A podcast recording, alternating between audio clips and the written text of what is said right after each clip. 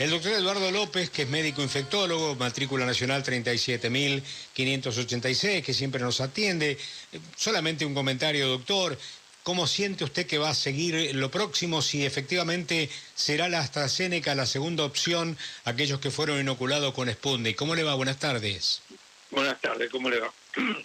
bueno, creo que en estos días van a estar los, los resultados para ver exactamente cómo cuál es la, combinación, la, combinación o las combinaciones más aptas, ¿no? Por ahora parecería, diríamos, los datos todavía no están confirmados, pero este, la vacuna, los datos que aparentemente se están divulgando es que está con, con la con la variante primera dosis de Sputnik y AstraZeneca tendríamos buenos resultados desde el punto de vista de la respuesta de anticuerpos. También está la posibilidad de usar el remanente de la vacuna de Moderna, ¿no? que son alrededor de 1.400.000 dosis. Entonces vacunar con primera dosis los que ya se vacunaron con Sputnik V y darle como segunda dosis la de Moderna, tomando como modelo lo que hizo Inglaterra con AstraZeneca y Moderna, ¿no? Claro. Sí, sí, sí, sí.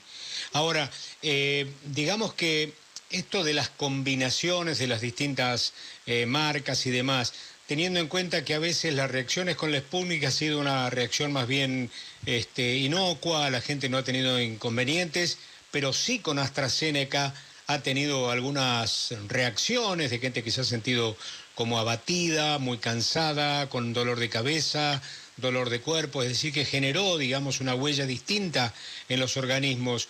Eh, no tendrá, digamos, eh, ninguna eh, contraindicación, ya se ha probado que pues, es apta para la segunda dosis de aquellos que fueron inoculados con Sputnik en algún otro lugar del, del mundo, doctor, sí.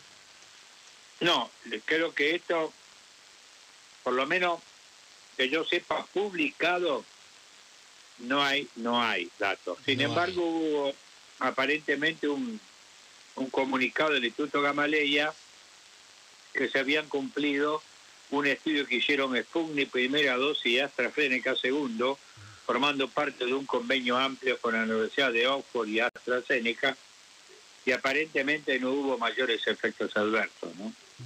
Está bien. Pero no está publicado, Fernando. No está publicado. Bien, bien, está bien. Jorgito. Eh, hola, doctor López. Hay, hay, resultados preliminares de un estudio de 50 voluntarios en Azerbaiyán. Eh, eh, con Sputnik y AstraZeneca. Pero, a ver, con la mano en el corazón, ¿esto no le suena a los 39 primeros voluntarios de Sputnik y que en realidad no se conoce bien el resultado?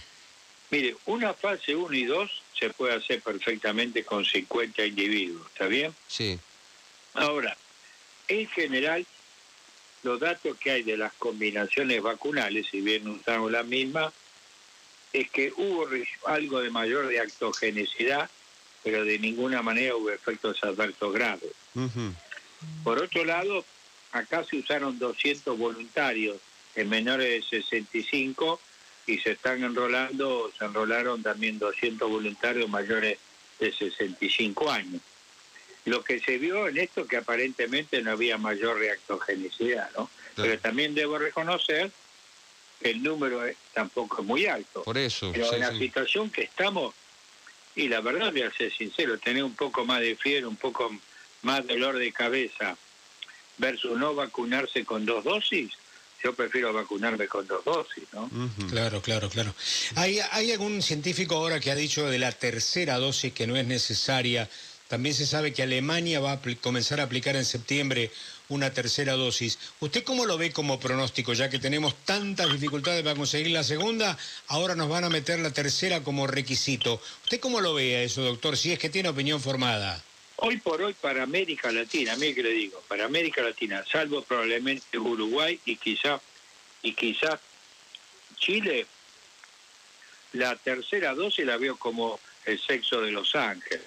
Me parece que Argentina tiene que hacer un gran esfuerzo para vacunar a los individuos con dos dosis lo más rápidamente posible, especialmente los de 50 años hacia arriba, porque es el grupo que se, más se hospitaliza y que más fallece, ¿no? Claro, claro, claro. Usted sabe que he estado con gente que atraviesa esa edad y que tienen la primera dosis solamente y están con un poquito de, temor, con ansiedad. Es una población muy, muy grande que ha quedado, digamos... definitivamente. Coincido con usted 100%, por eso es que se decidió en el Ministerio de, de Salud que el mes de agosto sea la vacunación con la segunda dosis de COVID para todos los mayores de 50 años. Claro. Claro, claro, claro. Bueno, esperemos que así sea. Doctor, gracias por atendernos, ¿eh? No, muchas gracias a usted, Fernando, por llamar.